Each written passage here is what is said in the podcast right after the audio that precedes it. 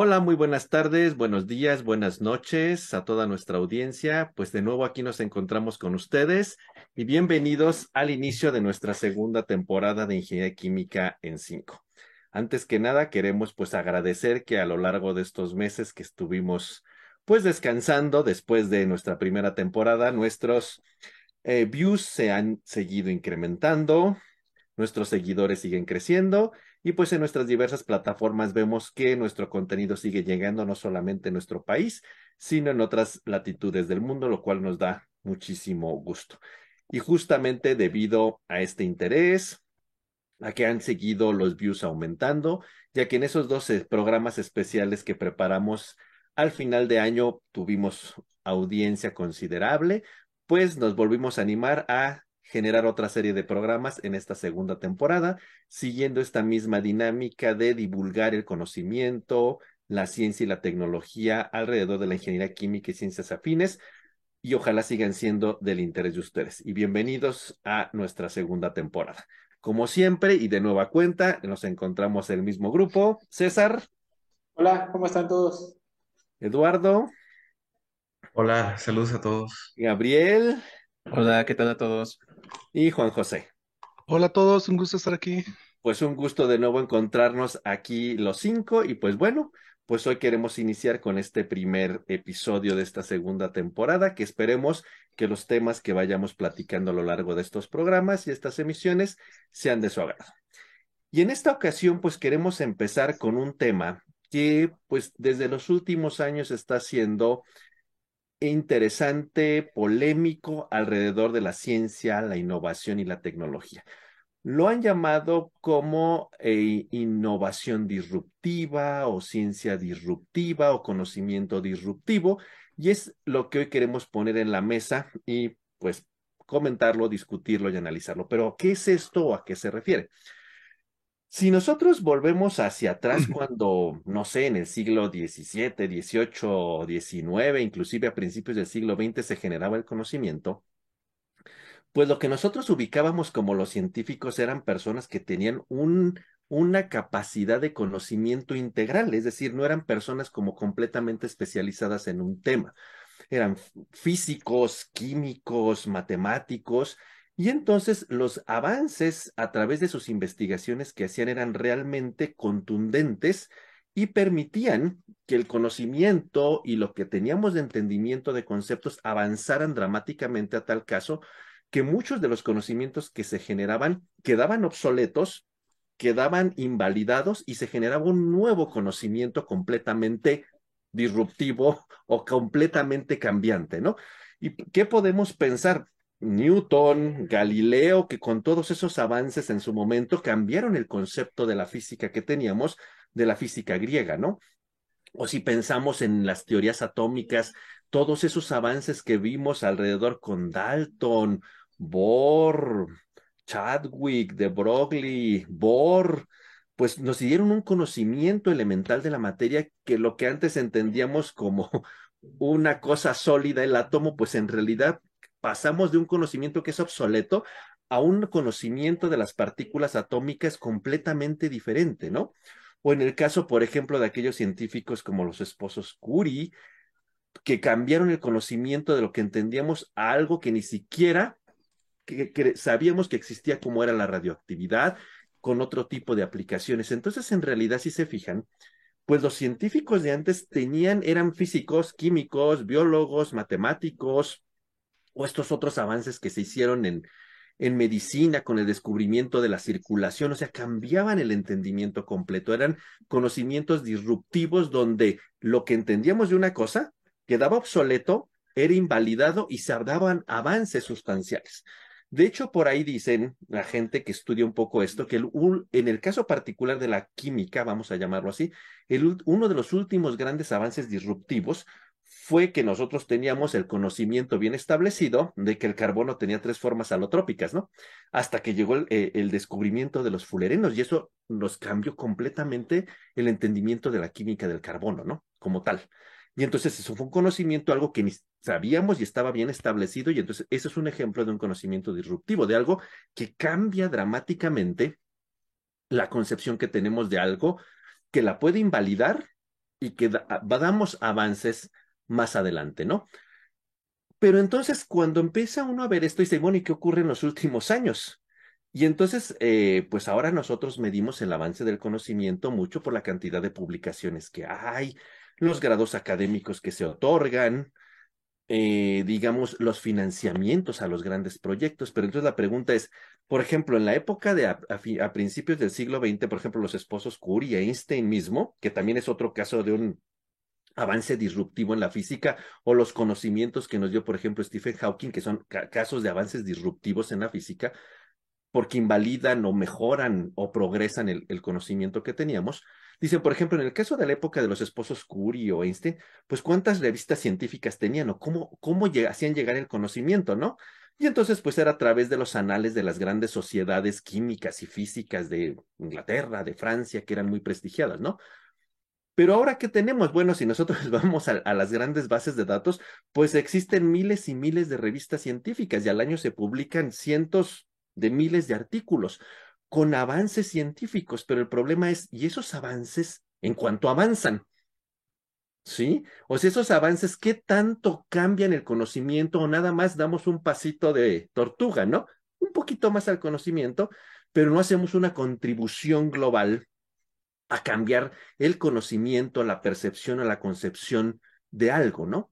Mucha gente dice que ya no podemos hacer tantos avances disruptivos. Unos dicen porque hemos avanzado tanto en la ciencia que ahora sí ya no hay casi nada nuevo bajo el sol. Y lo que hacemos son pequeñas mejoras, pequeñas aportaciones. Por otro lado, otros dicen que el problema es que nos hemos atomizado en el conocimiento.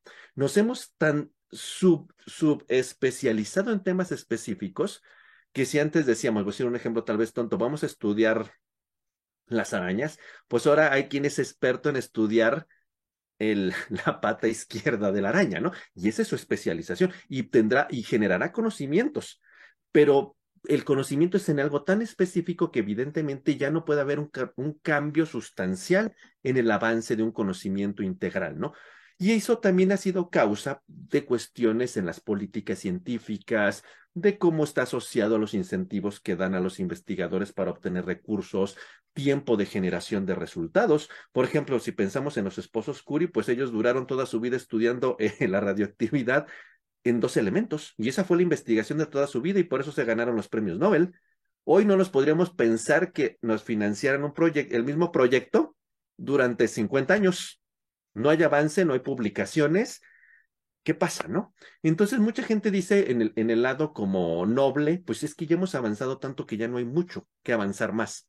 O sea, tan, tan contundentemente. Y por otro lado, la, hay gente que dice que el problema no es eso, que hay todavía mucho que avanzar, pero las políticas científicas, el manejo de los recursos, cómo operan ahora la vida de los científicos, obligan a tener que publicar pequeños avances. No que es malo, pero esos pequeños avances no hacen cambios disruptivos y sustanciales que podrían cambiar la visión completa de un área de la ciencia o de la tecnología. Entonces es un tema que es, bueno, ya no hay mucho avance, ya no hay, el problema son las políticas públicas, cómo se maneja ahora la vida científica, los científicos nos convertimos en servidores públicos y ya no somos como Einstein o Bohr, que nos dedicamos años y años a un gran tema para hacer avances categóricos en nuestras líneas de investigación o qué ha pasado. Entonces es un poco lo que queremos poner y platicar en, en la mesa es el día de hoy. Y yo entonces la primera pregunta que pondría, si quizás en forma un poco concreta, es si cada uno nos pudiera decir de, ustedes, ¿qué es, ¿qué es para ustedes alguna definición de qué ciencia o, innovación disruptiva? Y tal vez que nos dieran un ejemplo para que nuestra audiencia pues quedara más claro con esto. César, ¿tú qué nos dirías? Sí, eh, bueno, yo creo que lo dijiste muy claramente, pero una definición, a lo mejor como lo alcanzo a digerir yo, es una transformación, ya sea ya, de un producto, un servicio, pero a mi manera de verlo, esta transformación tiene que ser tan grande que va a volver obsoleta a lo que de alguna manera su versión original, ¿no?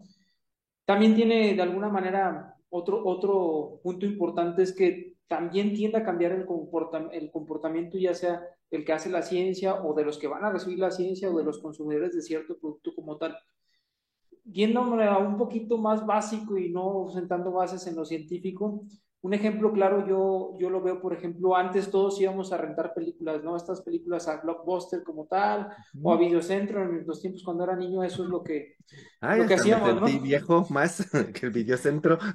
Sí, a eso nos tocaba, ¿no? Pero ahora hubo un cambio radical, ¿no? Hay alguien que se le ocurrió decir, ¿por qué no digitalizamos esto? Hacemos plataformas, tenemos el recurso que es el. Internet, creamos lo que es el Net- Netflix y ahora ya existen miles de, de- de, ¿cómo se llama?, de De plataformas como tal, Disney, la que queramos, ¿no? Pero ellos hicieron un cambio, una innovación disruptiva, volvieron obsoleto a lo que ya no existen. Yo no, bueno, no sé si ustedes por allá hayan visto No. algún videocentro, algún blockbuster, pero dejaron obsoletas esas versiones que lo que antiguamente conocíamos eh, para ver películas y todo esto.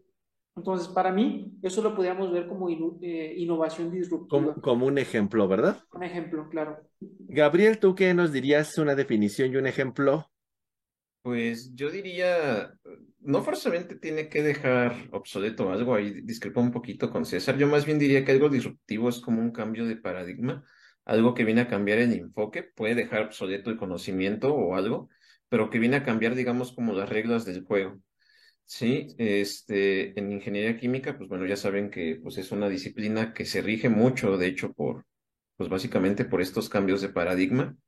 Este, y esto pues lo hemos visto a lo largo de los años, en, no solo en diferentes, este, por ejemplo, hablando un poco de, de ciencia, pues hemos visto, por ejemplo, con la teoría de la relatividad, que viene y cambia el paradigma de la, pues ahora sí que de la, de la física newtoniana. Y, por ejemplo, ya en el caso de alguna innovación o algo así, pues los teléfonos celulares para mí son un gran ejemplo de, de alguna innovación disruptiva. Antes todo el mundo iba y si te tenían que llamar o contactar por teléfono, pues bueno, hasta que llegaras a tu casita, ¿sí? Entonces es crear, de hecho, se me hace bastante, ahora sí que disruptivo porque crean una necesidad que incluso no, no sabíamos que teníamos. Sí, entonces es algo que viene, para mí algo disruptivo es algo que viene y cambia las reglas del juego. No forzosamente deja algo obsoleto, pero sí que viene y cambia la forma en la que nosotros, ya sea que percibimos la, la naturaleza, por ejemplo, en el caso de la ciencia o demás, o este, la manera en la que pues, nos desempeñamos en, en el mundo y en la ciencia, ¿no? Ok, muy bien. Sí, César. Bueno, volviendo un poco a, a tocar el tema de por qué hablo de obsoleto, hay otro concepto que es el de innovación incremental, que es justamente lo que habla eh, Gabriel en este momento. O sea, la- lo que es la creación de un valor extra de los productos que ya existen como tal y que Ujú. como tal es lo que, lo que menciona él. Para hacer una innova- innovación disruptiva sí tendría que romper, como él mismo lo menciona, los paradigmas y volver obsoleto lo que se tiene atrás. Entonces, a lo mejor ahí es el concepto que, que, que yo entendí, pero también eh, puede ser también lo que dice Gabriel. Sin dejar obsoleto la, la otra cuestión, ¿no? Lalo, ¿tú qué nos dirías? Yo creo que el- la, digo, bueno, un poco para abonar lo que comenta Gabriel y César, yo creo que la, la, la innovación disruptiva o el conocimiento disruptivo es, me parece que es generar soluciones adicionales, probablemente algo que ya existe, pero ayudado justo de las herramientas actuales. O sea, mm, digo, a lo mejor no, no es resolver un nuevo problema, a lo mejor no es generar un nuevo producto, a lo mejor es generar lo mismo, hacer el mismo problema, pero probablemente con otras herramientas que, que, que lo vuelva más eficaz, que lo vuelva más, más, más adecuado, más, digo, dependiendo del ámbito en el que estemos trabajando, pero a lo mejor más rentable, este, más rápido, no sé. O sea, creo, creo que aquí entra mucho en juego el uso de- del desarrollo tecnológico en conjunto y, y utilizarlo para a lo mejor para dar, solu- solucionar lo mismo, pero con otro enfoque. ¿Y algún ejemplo que nos quisieras dar, Lalo? Bueno, eh, eh, digo, Cés- César comentó Netflix, este, digo, a lo mejor siguiendo la tendencia, pues un- una idea es, este, no sé, Rappi, ¿no? O sea, digo, creo que difícilmente alguien se imaginaba, este, hablar y pedir, este, comida, pero en, el ámbito del- del- de, la ingeniería química o en el ámbito de, de- de- de la química, creo que también, a- bueno, a lo mejor por ahí alguien que me escuche va a decir, no, estás loco, ¿cómo crees? Pero algo que, que, que, que creo yo que sí es algo muy, muy marcado, por ejemplo, en el área de los materiales. O sea, de- en, en el punto, en, en el punto cronológico en el que se empezó a hablar de nanomateriales, creo que fue O sea, por supuesto se estaba produciendo los mismos materiales, este, carbón, este, acero, demás, oro y lo que sea, pero desde el punto de vista, este, ya a, esa escala nanométrica, pues creo que fue como un boom porque se le dieron muchísimas más aplicaciones, ¿no? Desde, desde el punto de vista catálisis, desde el punto de vista de absorbentes, desde el punto de vista de materiales, este, con aplicaciones, este, biológicas y demás. Creo que, creo que podría ser, podría ser un punto interesante. Juan José,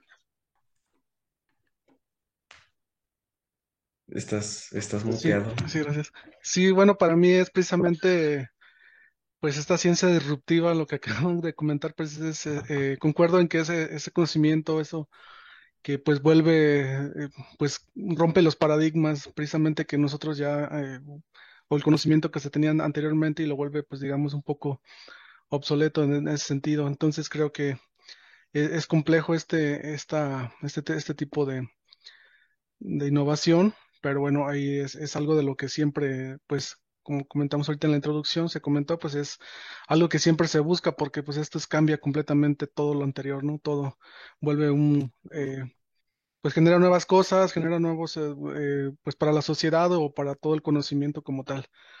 A mí me, pues me gusta mucho pensar en, en este tipo de disrupción, la, la parte del, de, lo- eh, de los rayos láser, precisamente, cómo se originó el, precisamente el rayo láser, que es eh, eh, de que partió precisamente del principio de, eh, pues de la excitación de los electrones, aquí en aquel entonces cuando todavía se estaba pensando en, o sea, tenía ese conocimiento de que pues mm, cómo cómo pues llegar a la a, a excitar los electrones o, o- o, eh, cambiar su estado de energía precisamente y ya pues hasta que ya llegó ese conocimiento eh, y se, pues, se pudo crear esta, tecnología que ahora pues eh, ha creado muchísimos este pues eh, digamos eh, conocimiento y que hoy en día lo utilizamos pues bastante en nuestras vidas y es algo que cambió completamente lo que teníamos lo- el conocimiento que se tenía anteriormente de todo esto. claro. Muy bien. Y ahora en ese sentido, en función de estos ejemplos y estas definiciones que nos han dado, ¿cuál piensan que es, debe ser una característica clave, en su opinión, para que una, una innovación o un avance científico sea disruptivo? Lalo. Híjole, pues siguiendo un poco con, con lo que, co- con, con lo que comento, yo creo que debe de proporcionar la, la solución o, o el- este, sí, pues la solución a, a algo, algo que se está buscando, alguna necesidad, pero desde un punto de vista diferente. O sea, utilizando alguna metodología, alguna estrategia que no se haya utilizado hasta este momento, o sea, otro enfoque, o sea, digo. De, lo contrario sería como hacer más de lo mismo. O sea, utilicé esta metodología, pero ahora la multipliqué por dos. No, bueno, pues no, o sea, utilicé una metodología distinta y le di otro enfoque y llegué a una solución. Pues probablemente sea la misma, pero la metodología es, es mejor eh, en, en algún sentido. Ok, y, y, y en ese sentido, esta es un- una idea, pero ahorita voy a abordar a, a propósito de eso, porque a lo mejor eso de multiplicar por dos te da un resultado rápido y en nuestras políticas públicas a lo mejor es lo que nos están exigiendo, ¿no? Y, a- y Sí, lo otro puede ser más lento y entonces no, no lo sabemos, pero lo voy a dejar ahí en la sí, sí, sí. Gabriel, ¿tú qué dirías? ¿Qué, qué debe ser la característica en tu opinión? Mm, Yo concuerdo ahí con Lalo, tiene que ser algo que se aborde desde un enfoque diferente, ¿sí? Este, dar una solución a un problema o incluso un problema que ni siquiera sabíamos que teníamos, ¿sí? Vuelvo a repetir lo del, del teléfono. Tiene que ser, este, pues sí, básicamente buscar una solución a un problema desde una metodología novedosa y bueno, que tiene, para mí tiene que tener pues un efecto importante en en, digamos, en cómo se hacen las cosas a partir de, de, pues, de este desarrollo. Sí, es un punto, yo veo como un punto de inflexión, sí, entre lo que se hacía antes con lo que se va a hacer después de ese invento, ese desarrollo, etcétera, etcétera.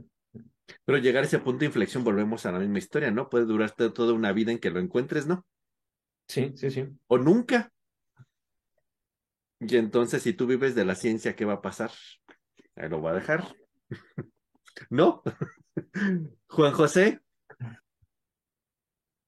creo que no está tu micrófono. Sí, sí, perdón. Sí, abonando a esto precisamente de lo de que puede llevar toda la vida, pues es, es una característica que también tiene la, eh, pues esta innovación disruptiva, que pues suele ser arriesgada y que pues no es, no es que se, se vaya a dar de un día para otro, sino que pues lleva parte desde, parte del conocimiento, pues desde más abajo, yo pensaría del, del conocimiento este, básico y que pues para ir desarrollando esta innovación pues es eh, o atinarle o, o, generar este pues ese conocimiento pues es bastante tardado. Entonces es una característica que, que, que lo que tiene, pero que, ya cuando se, se, se, tiene, pues cambia completamente todo, ¿no? Y es, es una, una cosa que pues la mayoría de los, de los científicos pues siempre buscamos. Eh, lamentablemente que, pues, como comentamos ahorita, hay ciertas cuestiones que hoy en día, pues, no permiten ah, de alguna manera abordar o, centrarse en, búsqueda de esa innovación disruptiva. Pero bueno, ahorita lo vamos a comentar, yo creo. Entonces, ese es yo creo que la, el punto que quería comentar. O a lo mejor más allá de ir construyendo como ese edificio del conocimiento, Juan José, pues tener una epifanía y ya lo tienes. Y le diste, ¿no? Ahí, no sé, Einstein los esposos Curie tuvieron una intuición y fue válida. Y pues ese fue un cambio disruptivo y ya después se dedicaron a investigar pues todas las bases y toda la fundamentación de aquello que cambió la, la vida completa en esa área o en ese tema. Pero esto también es, decían los abuelos, un garbanzo de a libra, ¿no? Sí, puede darse a alguien, nunca puede ocurrir. César, yo creo que como lo mencionaron todos, debe de ser evolutiva, debe ser una característica elemental dentro de la innovación, ciencia disruptiva. Yo creo que ante la perspectiva actual también debe de tener un carácter o una característica de sostenibilidad. Como lo hemos hablado desde la temporada pasada, pues simplemente ya sea ciencia, ya sea innovación, se debe de satisfacer por las necesidades del, que tenemos actualmente, pero sin comprometer las futuras. Yo creo que ese es o debe de ser una de las características principales de, esta parte de innovación, ciencia disruptiva.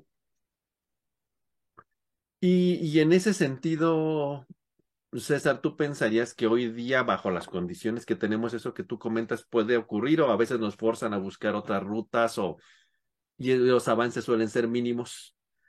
Híjole, yo creo que pues, ciertamente el, sistema como que nos no, no, no quiero hablar muy, muy allá y ser muy polémico, pero a lo mejor sí nos forza a ir por pequeños pasos, ¿no? Como lo, como lo han mencionado todos. Pero pues, lo que se buscaría o deberíamos de hacer es eh, pues, buscar esos pasos agigantados, ¿no? En, en ese sentido. Eh, pero no sé cómo lo mencionaste ahorita exactamente si venga por una epifanía o por agarrar diferentes partes de, investigaciones, de innovaciones ya hechas y generar algo que, que, valga la redundancia, sea disruptivo como tal. Pero lo ideal es que, pues sí, no, o sea, pasos agigantados en ese sentido.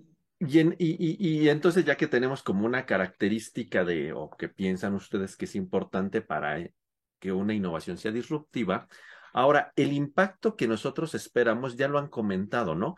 Pero desde el punto de vista que hay como una confusión, o, no una confusión, sino que sería más primordial, que el impacto que tenga la innovación sea desde el punto de vista eminentemente científico y acá abordemos un nuevo conocimiento, hoy día bajo estas cuestiones tan mercantilizadas y globalizadas, la innovación debe ser una mejora que tenga un real impacto en un mercado, en la satisfacción de una necesidad y entonces si es un avance científico brutal, bueno, pues eh, y no sé si me explico, ¿no? O en realidad esa innovación debería de ir hacia la parte de, pues es que esto resuelve la solución, va a salvar el cambio climático, vamos a tener agua limpia en todo el mundo en forma infinita. ¿Cuál creen que en su opinión que es el impacto o debe ser en los dos sentidos o algo debe ser primordial? ¿Qué, qué pensarían? Gabriel. Eh, yo creo que tiene que ser en los dos sentidos.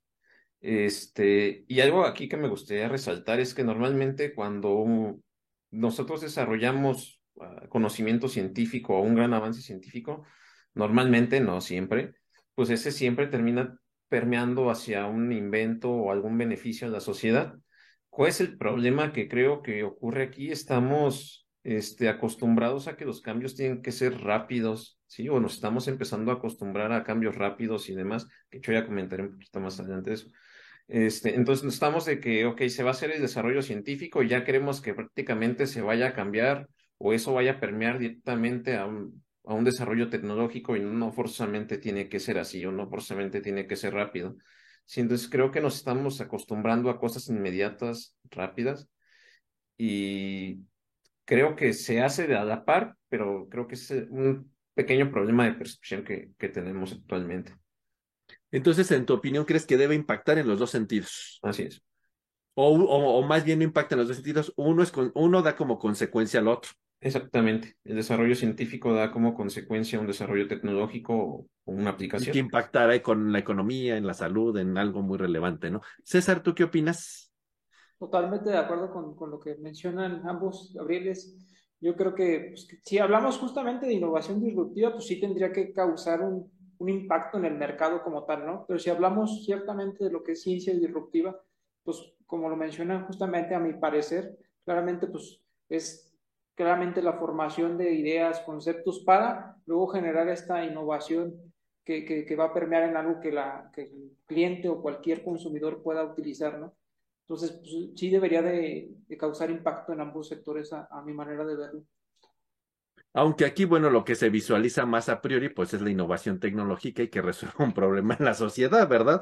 Y ahí Sí. entraríamos en algo que platicábamos al, al final de los últimos capítulos de la, de la temporada pasada, ¿no? Que, bueno, a lo mejor la, la innovación espera rápidamente el usufructo y te- las políticas públicas van hacia allá en ese enfocadas y tal vez ahí empieza el problema de por qué ya la innovación disruptiva no existe, porque el problema es que hay que hacer ciencia de base para llegar a eso y nos hemos ido más en mejoras tecnológicas parciales. No lo sé, ya lo discutiremos más adelantito, ¿no? Pero tú qué opinas, Lalo?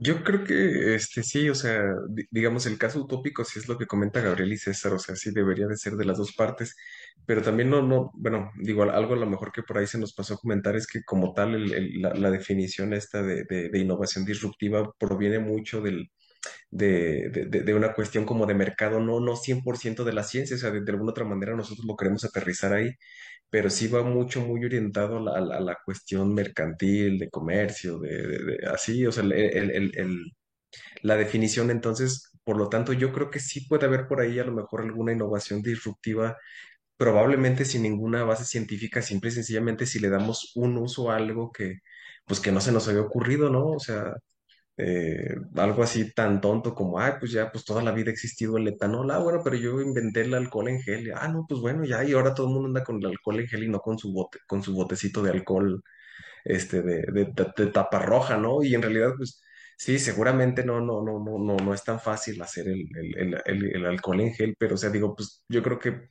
digo, si las señoras luego se avientan que el shampoo y que el jabón así y andan ahí, o sea, se ha comercializado esta idea bastante de, de vender productos de limpieza, pues yo creo que el, el- podríamos hacer el alcohol en gel. O sea, sí, sí, o sea, yo concuerdo con César y con Gabriel que, que podría ir de, de la mano las dos cuestiones, pero, pero también podría ser, ¿no? Y pues, de alguna otra manera estás rompiendo ahí el, el mercado, ¿no? O sea, los pañuelos siempre, bueno, casi siempre han existido, pero los Kleenex no, ¿no? Y entonces, este, pues ahí ya existió O el los, Kleenex o los pañales, ¿no? Ajá, exactamente. Y en realidad, pues si lo piensas, pues, pues sigue siendo pago ahí un trapo pa- ta- para, para eso va a pasar el de los, el de las nieves. Pero sí, este, justamente, justamente creo que por ahí puede ser.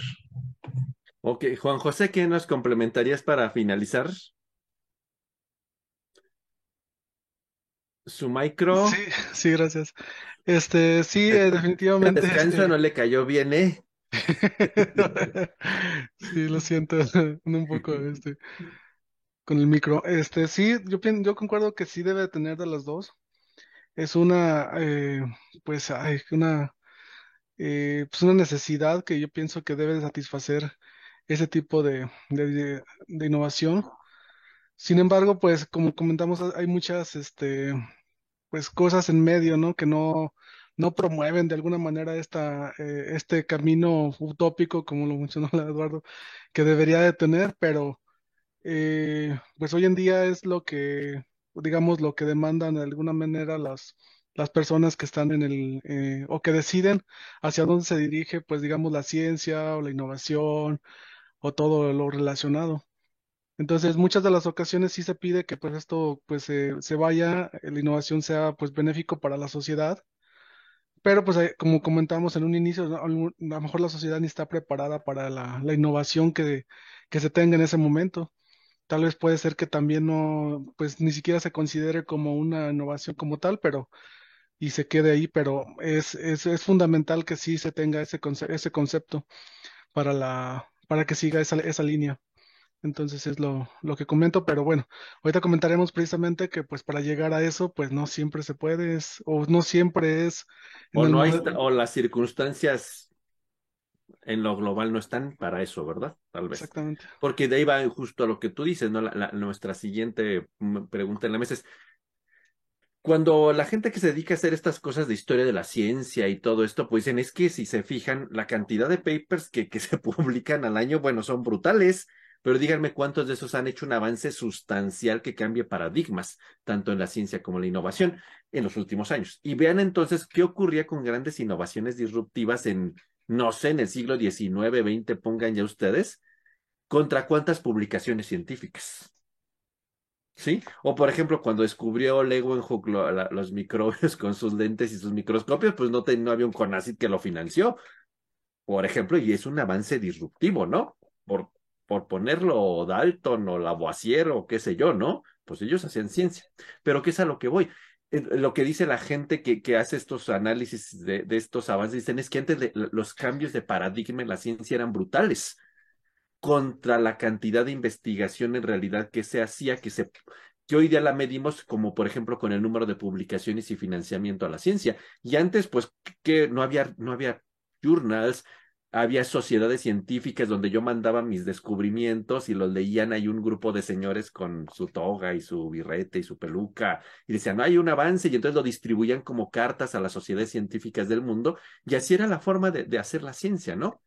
Entonces, eh, así lo mandaba yo, no sé, a la Real Sociedad de Química de Londres y lo leían allí los científicos y después eso mandaban en cartas a la de Suecia y a la de Rusia y se iba divulgando la ciencia, lo que descubría alguien, ¿no? Entonces no había publicaciones, no había como financiamiento a la ciencia y hoy tenemos muchos privilegios al respecto, pero dicen, pero ¿dónde están los cambios de paradigma tan disruptivos que ya no, casi ya no existen? Entonces, ustedes, en su opinión, ¿a qué creen que se deba esta situación en su opinión? César. Híjole, yo creo que es una pregunta bien complicada como, como tal. Me quedé pensando ahorita que estabas hablando y yo creo que ciertamente mencionas que antes había a lo mejor pocos recursos, pero también había más cosas más simples a lo mejor en lo que podría ser disruptivo. A lo mejor también la manera en que los científicos veían las cosas era con otros ojos que actualmente no lo vemos, no lo sé si tenga que ver por esa parte, pero yo creo que también tiene que ver mucha, yo creo, a mi parecer, con el aspecto económico como tal, o sea, eh, pues no te va una empresa o como lo mencionamos hace ratito, con o cualquier no te va a estar financiando para hacer una innovación disruptiva como tal durante mucho tiempo y que consigas pues romper el mercado, ¿no? Eso yo creo que es una parte muy importante. Y lo que mencionaste justamente hace ratito, ¿no? Lo, lo que es la atomización es la palabra. Eh, de, sí, atomización, sí. Eh, eh, pues que ya no estamos, a, somos más especialistas en ciertos puntos y a lo mejor no alcanzamos a ver todo lo que nos rodea para ser disruptivos. Yo creo que por ahí podría ser.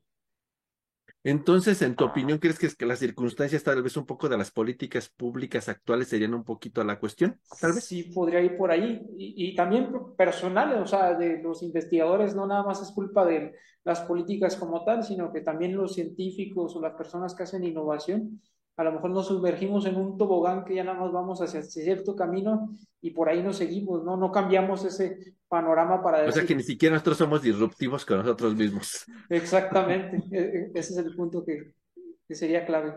Gabriel. Eh, yo creo que es un conjunto de factores. Algo, ahora sí voy a criticar un poquito el sistema. Este, Ay. yo creo que uno de los problemas de esta innovación es... Eh, se ha forzado, por ejemplo, los científicos a publicar, ¿sí?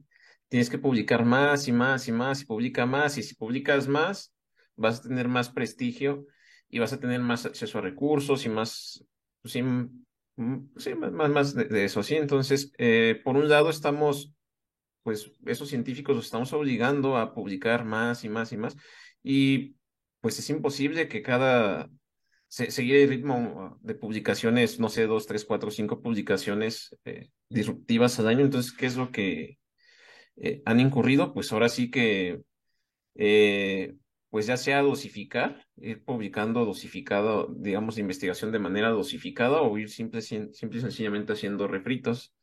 Este, por un lado, yo creo que tenemos que cambiar esa parte. Por otro lado, este, sí, definitivamente ha disminuido la, innovación disruptiva y la ciencia disruptiva, pero yo no creo que haya disminuido tanto. Si nos ponemos un poquito en retrospectiva, pues en el siglo XX y lo que va del siglo XXI, pues han sido los siglos en donde más conocimiento y más avance tecnológico hemos tenido en toda la historia de la humanidad, ¿sí? Hace 130 años estábamos todavía usando la máquina de vapor, ¿sí? Y ahora ya tenemos este, reactores nucleares, ya podemos ir a la Luna, a Marte, ¿sí? Entonces, este, también creo que es un poquito de la percepción en la que estamos, ¿sí? Estamos acostumbrados a cambios rápidos y si ese cambio rápido no tiene un impacto rápido, pues no es disruptivo. Yo creo que también es un cambio de percepción que, que hemos tenido por eso. Sí, entonces digo, son, son algunos de los factores que, que yo incluiría en este. En esta, o sea, pregunta. O sea que en, tu opinión sí ha habido cambios disruptivos, pero la tendencia actual es queremos ver cambios tan rápidos y tan consecutivos que ya nada nos impresiona. Justamente, sí. Y de hecho por ahí eso va mucho con pues cómo se está moldeando la, la, pues ahora sí la manera de pensar. Por ejemplo, estaba viendo que últimamente los shorts o los TikToks, por ejemplo, tienden a ser o tienden a tener un impacto más alto porque son cortos, rápidos, que por ejemplo, este videos largos, ¿sí? Por decir un ejemplo. Entonces, este, y eso va pues mucho en cómo, cómo piensan las personas. Yo creo que por ahí pudiera ir también un poquito de, de esta percepción de, de que la innovación disruptiva se ha venido deteniendo un poquito. Pero no en todos los casos lo corto y rápido es bueno, Gabriel. No, no, no, yo estoy completamente de acuerdo. Lalo. Pues abonando un poco lo, lo, lo que comenta Gabriel, o sea, yo comparto esa, esa opinión también, o sea, propiamente te, te, obligan a, publicar o perecer, dicen por ahí. Entonces es como ir atomizando. otro punto muy importante y a lo mejor, digamos, no tan polémico, es que, pues, es que se han formado grupos fuertes de investigación en, en diversas áreas, ¿no? Entonces, este, o sea, sí, prácticamente es la atomización, la especialización, pero bueno, si queremos verlo como de manera elegante, pues es que se han formado grandes grupos de, de investigación que son expertos en un tema y sobre ese trabajan, ¿no? Entonces digo, pues bueno, yo me dedico a hacer sumas y soy experto en sumas y habrá quien sea experto en hacer restas y pues bueno, pues las restas, yo no sé restar, pero pues si se trata de sumas, pues me hablan a mí, ¿no? O sea, esa es una parte. Y, digo, bueno, y otra, vez otro comentario ahí, un poco abonando la, la cuestión crítica, de, de, crítica al sistema, pues es que la realidad de las cosas es que también, este, tú, tú como, como científico, cuando generas alguna, alguna, algún producto que sea digno de publicarse, pues a final de cuentas no olvidemos que tú como al publicarlo renuncias a, esa parte del conocimiento y, todo esto se mercantiliza, se, genera un negocio alrededor de, ese producto que tú estás haciendo. Y pues la realidad de las cosas es que pues muchas de las editoriales de, prestigio pues generan dinero a partir de, de, ese conocimiento y lo vendo y se lo vendo a la universidad y demás. Entonces, o sea, a mí también me conviene tener muchos productos, productos que vender a, ofrecer solamente dos, que pues a lo mejor son muy buenos, pero pues nada más son dos y si los vendo al mismo precio que, que, puedo vender este, un millón de productos, pues bueno, también ahí este, también es una cuestión a, a considerar. Entonces, en tu opinión, ¿crees que también el problema de cómo es la divulgación de la ciencia hoy día es lo que ha favorecido que se mercantilice la atomización del conocimiento? ¿Sería como tu opinión? Sí, sí, sí. Y nos han obligado a atomizarnos para poder sobrevivir como científicos. Si no publicamos no mucho, pues hay un problema, entonces atomicemos el conocimiento y entonces también quien se dedica a divulgar ese conocimiento, pues también ha hecho negocio de eso, ¿no? Antes, pues tú mandabas tu descubrimiento a la sociedad, a la Real Sociedad de Química Británica y lo leían y era una carta y ya. Y si recibían dos al año, pues ya fregaste, ¿no? Eres el científico del año o de la década, no lo sé yo, ¿verdad? Ese es un descubrimiento. Juan José, ¿tú qué opinas?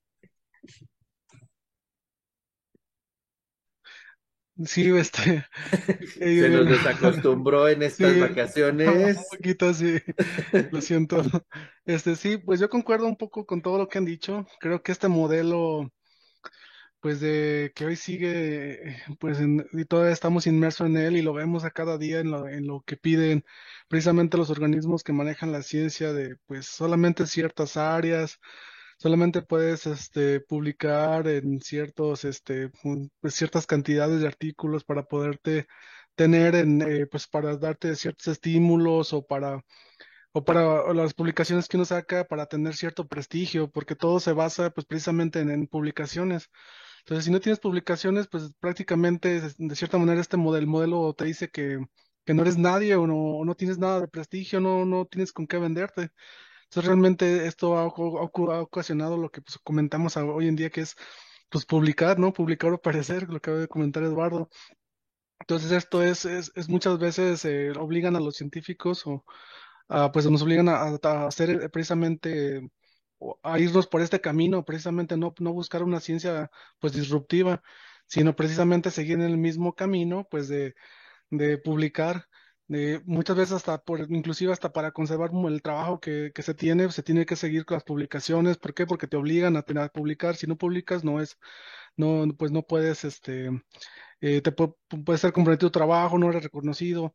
Entonces, la, la, lo que comentamos en un inicio, que la, la, innovación disruptiva, pues es precisamente algo que es arriesgado, que, parte de un conocimiento básico, que no es algo que pues puedas hacerlo en dos, tres meses, en, en, un, en un, mes para poder, tener el artículo y poder cumplir con estos estándares, pues es muy complicado completamente. Entonces, ese, ese tipo de, de, eh, pues de innovación disruptiva, yo, yo la entiendo de, o, la comprendo desde ese punto de vista, que no, no es posible o hasta cierto punto ahorita darle con, con algo, generarla desde este conocimiento básico, sino como, sino como va a haber algún día en que a alguien se le ocurra algo y ya pues le dio, pero realmente eso no es lo que buscamos pues los científicos ni, ni las personas que estamos en la ciencia, sino que irlo desarrollando, irlo, irlo pues cultivando, por así decirlo, para pues sacar esa innovación. No, y al final del día, si duraras 100 años en hacer el, el gran avance, pues no debería de importar, ¿no? Pues sí, el, problema es que, el problema es que si te arriesgas, por ejemplo, a hacer ese tipo de investigaciones, probablemente ni siquiera saques un artículo porque a lo mejor los resultados no fueron lo que, lo que, lo que la, pues, digamos, los medios quieren, no tiene la, pues no, no, no se sabe esos datos para qué sirvan, tal vez lo comprendas hasta después de 20 años o 30 años que esos datos que le sacaste en ese tiempo, pues fueron, eh, se hicieron válidos bajo esta otra perspectiva y cosas de estilo, entonces se necesita mucha... Bueno, pero así era la ciencia hace tres siglos, Juan José. Pues sí, pero ahora nos obligan precisamente que si, si quieres tener un buen proyecto, debes de tener publicaciones. Si quieres tener este financiamiento, debes de tener publicaciones porque eso es lo que pide precisamente la, pues los organismos o quien te da el financiamiento para los proyectos. Entonces es un modelo que pues nos obliga a, publicar, a publicar tal vez cosas no tan disruptivas, tal vez cosas no tan pues tan tan sofisticadas que puedan cambiar el para el conocimiento que ahora tenemos, sino simplemente pues innovar o de alguna manera un poco más más sencilla, por así decirlo. Pues sí, o sea, y que a la larga la suma alguien que le toque el siguiente avance chiquito sea el que haga el gran cambio, ¿no? En esa cadenita de avances de tortuguita, alguien da el siguiente avance y ¡zas! Llegó al punto de inflexión que ustedes comentaban. También puede ser, ¿no? Y no implica que se llevó el mérito completo, o sea, dio el avance que faltaba y qué bueno, pero hay una gran historia detrás de eso. Habrá que ser también honestos en ese sentido. Sí, de hecho, yo a mí, me ha tocado pues escuchar precisamente a personas que ya tienen años o ya se tienen 30, 40 años investigando que pues siguen sobre una misma línea, lo que comentamos, que no dejan, no dejan salir de, ese mismo trabajo de investigación y que después precisamente eh, mencionan que pues al inicio no sabían ni por qué se comportaba así, tal vez un mecanismo de reacción tal, hasta después de 20 años ya saben precisamente qué es lo que pasaba, qué fue lo que tenían y ahora sí ya lo pueden pues digamos eh, explotar el conocimiento a un desarrollo tecnológico un poco más este elaborado, pero requiere bastante tiempo y paciencia y no, no, sentirnos sometidos por las políticas públicas y financiadoras, ¿no? Sí. Eh, y entonces, en este marco, como para ir empezando a cerrar nuestro programa de hoy, sería entonces, en su opinión, si nosotros quisiéramos ver grandes avances disruptivos en la ciencia, ¿Qué retos, oportunidades hay ahí? ¿Será cambiar políticas públicas? ¿Será la forma de cómo presentamos el conocimiento? ¿Será que tenemos que vivir en una casucha ahí sin comer por la ciencia? No lo sé. ¿Qué, qué, dirías, Gabriel? Pues es un conjunto de medidas. Este, uno, pues definitivamente cambiar la manera en la que estamos haciendo ciencia, ¿sí? Este, porque sí, no, no, no podemos seguir con este sistema. Creo que hay que confiar un poquito más en, los avances y, no forzar tanto a los investigadores. Y otro que tal vez esté un poquito más eh, dejado de la realidad, pues sería incluso, este, y, bueno, el otro estaba viendo un video, acabar con el hambre. ¿Y por qué digo acabar con el hambre? Porque este, puede haber personas eh, muy inteligentes que precisamente pueden dar el salto, ese salto disruptivo del que hablamos, pero están más ocupadas, ¿sí? Sobreviviendo, buscando qué comer, que aprovechando todo ese conocimiento y todo ese talento, este, pues en ciencia, ¿sí? Y uno de los grandes problemas que estaba, bueno, que, que, presentamos precisamente ahorita en, esa, en esta parte disruptiva, pues es eso, ¿sí? Ya problemas incluso un poquito que salen un poco más de, de investigación. Ok, entonces tu opinión sería como otro, cambiar como las condiciones tal vez para el avance de la ciencia. Sería como. Ok.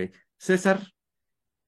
Híjole, pues yo creo que sí tiene que ver con lo que habló Gabriel hace un momentito, pero yo creo que hay que percibir que sí sabemos que, por ejemplo, en ingeniería química, los procesos que conocemos tradicionalmente, pues sí son extremadamente valiosos y yo creo que parte de los retos y oportunidades es que, bueno, son valiosos, pero puede haber algo como lo, que estamos mencionando disruptivo, como en su momento pasó con la, con la intensificación de procesos, decir, bueno, esto puede convertir una idea en un plan de negocios que puede llegar a ser disruptivo, puede ser eh, mejor económicamente, puede mejorar características de impacto ambiental. Entonces yo creo que por ahí puede ser que, que nos demos cuenta o que hay un reto y oportunidad de, de darnos cuenta como científicos que pues hay más áreas de oportunidades Digo, a lo mejor estoy siendo diferente a lo que están mencionando, porque sí estoy de acuerdo que, que, y me quedé pensando pues esta parte de que los científicos hace 300 años dedicaban su vida a eso, pero también me quedé pensando pues que eran muy pocos científicos, ¿no? Y a lo mejor esos podían tener ah, bueno, es otro problema. en universidades, porque pues sí les daba para eso, ¿no? Y, a lo mejor tenían un sueldo viviendo de eso, pero ahorita pues ha aumentado claramente también eh, pues, la cantidad de científicos y yo creo que muchos estamos en búsqueda de, un lugar, ¿no? Y, una métrica, desgraciadamente, pues vuelve a ser eso, el publicar, el, estar registrado en un sistema nacional de investigadores. Entonces, es como que es un problema que no, digamos, que se debería acabar, estoy de acuerdo con lo que mencionas, y es un reto y oportunidad, pero que va ligado a muchos otros factores, yo creo también, como la demografía científica que, que planteas un, un ratito. Aunque también eso que comentas, César, pues es parte de la crítica negativa hacia esto, ¿no? En el sentido de que antes eran un grupo selecto, casi como en el Olimpo los científicos, ¿no? Y hacían avances brutales, ¿no? No, no seguido, pero los avances que hacían eran categóricos. Hoy día somos muchísimos. Y entonces, pues no se supondría en teoría que entre más, bueno, deberíamos de haber avanzado. Yo estoy de acuerdo con Gabriel que en el siglo XX y lo que llamamos del XXI, los avances han sido dramáticos, ¿no? En avance tal vez tecnológico, pero tal vez mucho de la crítica va en ese gran avance científico, un nuevo conocimiento del átomo, a lo mejor va a ser una tontería, ¿no? O un avance más en la física de las supercuerdas o no sé, cosas así, ya muy avances en la ciencia fundamental, ¿no? Como era antes. Entonces dicen, bueno, entonces ya se acabó la ciencia o ya no hay más que hacer. Entonces, si somos tantos, pues deberíamos de haber avanzado más, ¿no? Aunque sí hay avances, pero ya no sabemos si el problema es que somos muchos y ya todos queremos tomar una tajada del pastel o ya no hay más que avanzar tanto, ¿no? No lo sé. Gabriel. Sí, aquí me gustaría comentar algo en, ese sentido.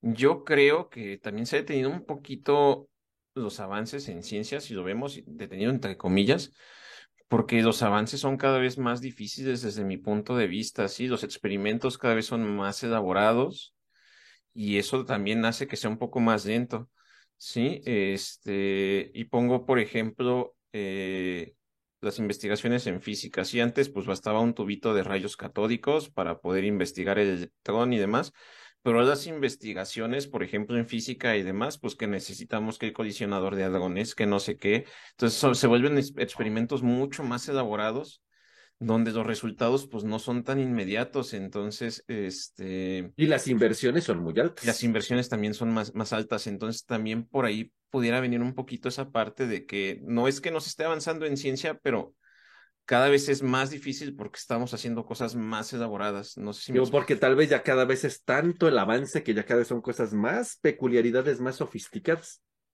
Y aunque seamos muchos, pues ni entre todos, ¿verdad? Por el tipo de, de, de, de forma de resolver el problema. Juan José. Sí, no, no, perdón.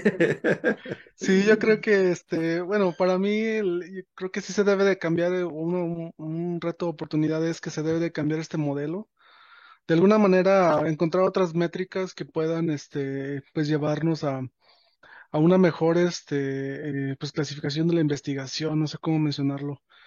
Definitivamente creo que sí es, es, es muy pues yo creo que gran parte de lo de que no ha habido tanta esta discusión de la pues de la investigación ha sido por este modelo. Creo que es ahí ahí es donde pues cabe mucho pues eh, la penalización pues de, de esto, ¿no? De salir, si sales, si sales de este, pues pierdes ciertas ciertos beneficios que puede, se pudieran tener, ¿no?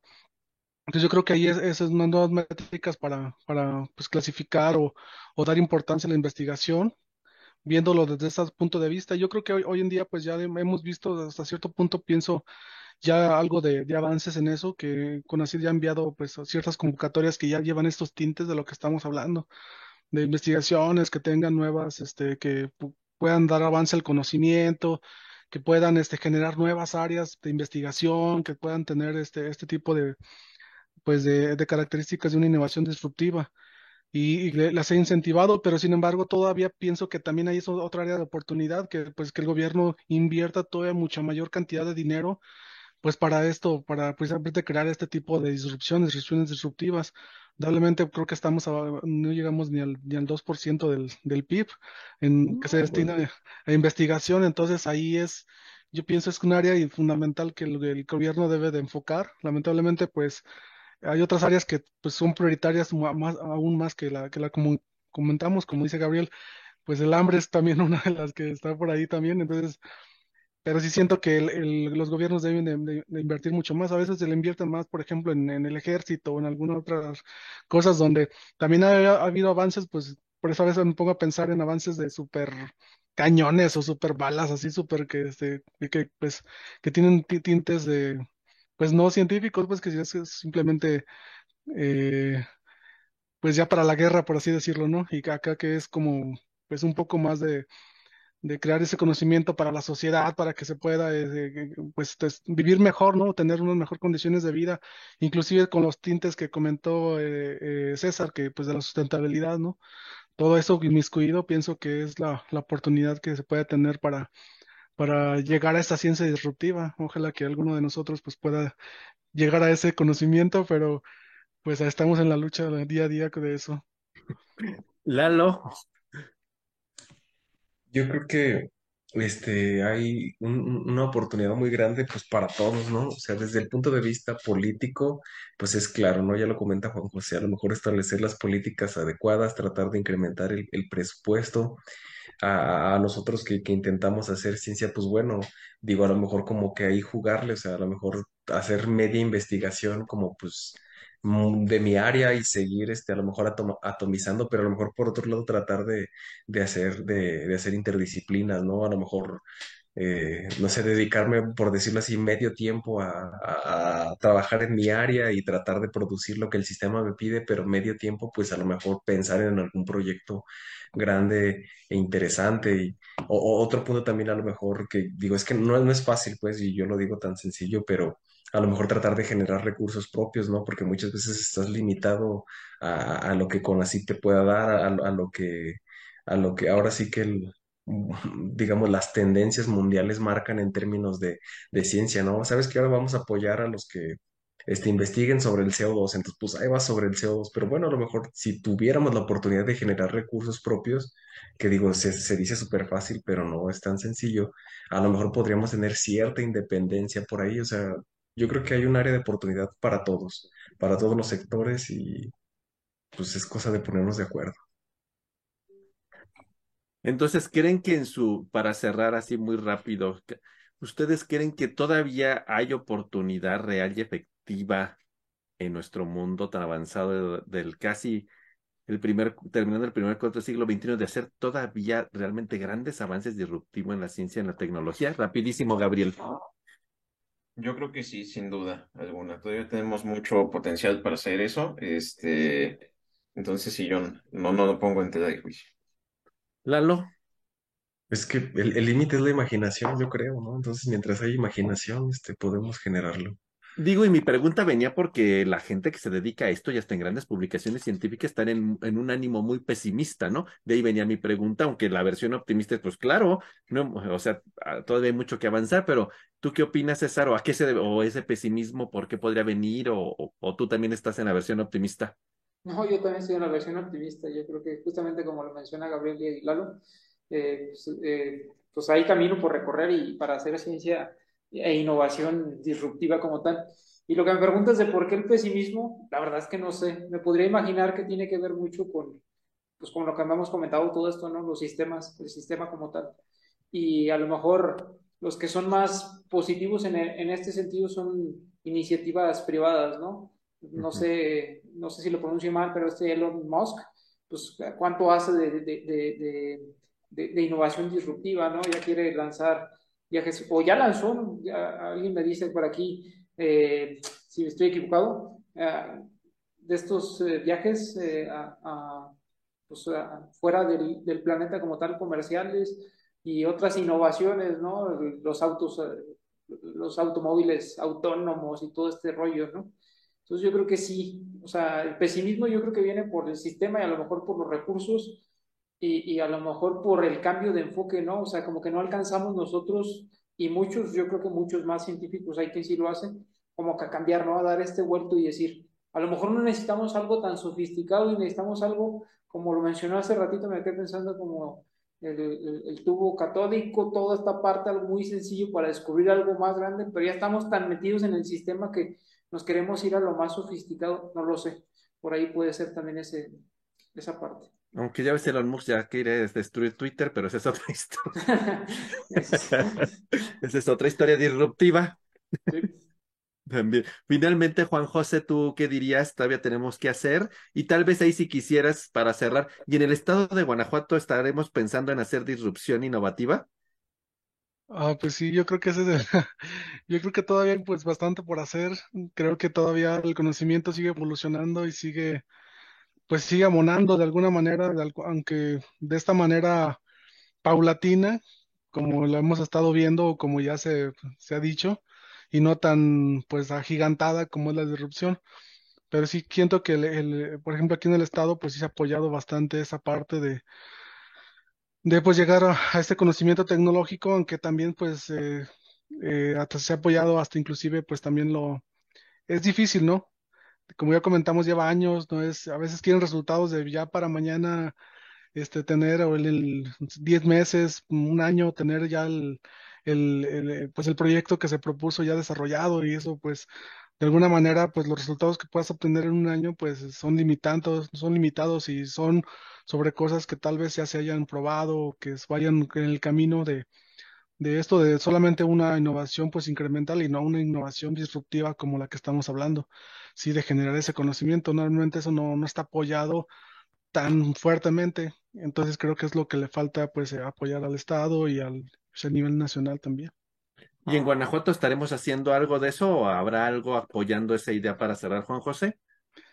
Ah, pues eh, ahorita creo que a mi punto de vista no, apoyan más la innovación, pues yo pienso este incremental y no ¿Incremental? la, no la, la disruptiva como tal, porque pues no- al final pues no se puede obtener nada y tal vez no se pueda ni cacarear el huevo de ahí de pues qué se obtiene, ¿no? Ay, Tal vez se, obte- se obtengan dat- datos que no sabremos ni para qué se sirvan, pero bueno, pues de, eso no se puede hablar, pero bueno, es otra cosa. ok. Ok, muy bien.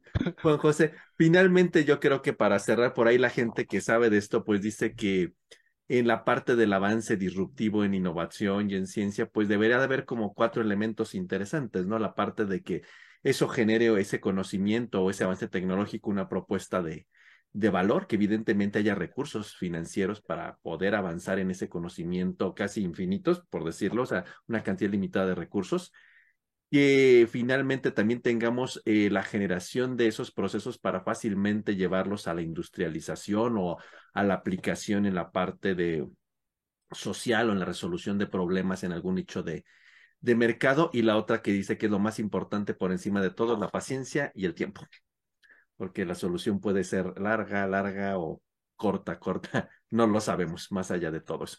Yo creo que es un tema bastante interesante que hay mezcla entre cómo ahora entendemos el concepto de ciencia, cómo entendemos el concepto de la gente que hace ciencia y cómo tal vez, no sé, podríamos decirlo, cómo eh, nos hemos convertido como empleados de la ciencia, ¿no? No somos como los científicos de antes que dedicamos nuestra vida a todo esto. Lo hacemos de algún modo, pero pues también, como decía Gabriel, tenemos que comer, ¿no? Y tenemos que satisfacer otras necesidades. Entonces, en ese sentido, tal vez es un problema en muchas aristas para poder llevar a cabo esos grandes avances, no incrementales, sino realmente disruptivos que pueden durar muchos años y que tal vez implicaría que no publicáramos en muchos años porque no hemos hecho ningún avance realmente trascendente ni sustancial, ¿no? Y eso implicaría ciertos apoyos en otro orden en las políticas públicas, gubernamentales, universitarias, al decirnos, bueno, pues puedes pasarte 10 años dedicados y no me entregues ningún resultado, ¿no? Y seguirás eh, en tu financiamiento económico y en tu salario y demás, pues no te preocupes, tú dedícate a hacer un cambio realmente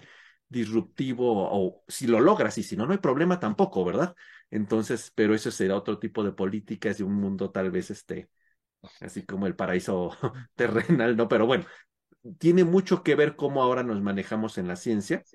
No quiero decir como que esté comercializada o economizada, pero es parte de, de las políticas en, públicas, de en ciencia, en tecnología, como nos movemos en todas partes del mundo, pero seguramente alguien algún, en algún momento podrá en esos avances incrementales dar un cambio disruptivo o tener una epifanía y de la noche a la mañana crear un, un, cambio de paradigma en algún área de la ciencia y la tecnología. Un tema realmente complejo, pero bastante, bastante interesante y con muchas aristas científicas, políticas, públicas y económicas.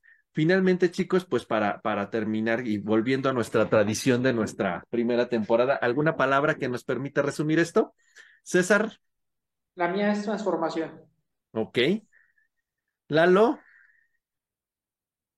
Especialización. Gabriel. Cambio de paradigma. Juan José. Políticas científicas. Y yo diría atomización del conocimiento. Pues muchísimas gracias a toda nuestra audiencia. Y de nueva cuenta, bienvenidos a esta segunda temporada que esperamos sea tan exitosa como la primera. Y pues sus likes, sus views, sus comentarios son la razón de que sigamos aquí en un segundo intento. Y si ustedes nos los permiten y nos siguen dando la oportunidad de ingresar en, en su día a día por las diferentes plataformas que estamos y les sigue gustando nuestro contenido, pues seguramente seguiremos mucho tiempo aquí con ustedes. Muchísimas gracias y de nueva cuenta bienvenidos a toda nuestra audiencia Ingeniería Química en 5. Nos despedimos. César. Adiós. Gabriel. Hasta luego. Juan José. Hasta luego, que estén bien. Eduardo. Saludos a todos. Pues que tengan una bonita día, noche, tarde, según nos estén escuchando y nos vemos muy pronto. Adiós.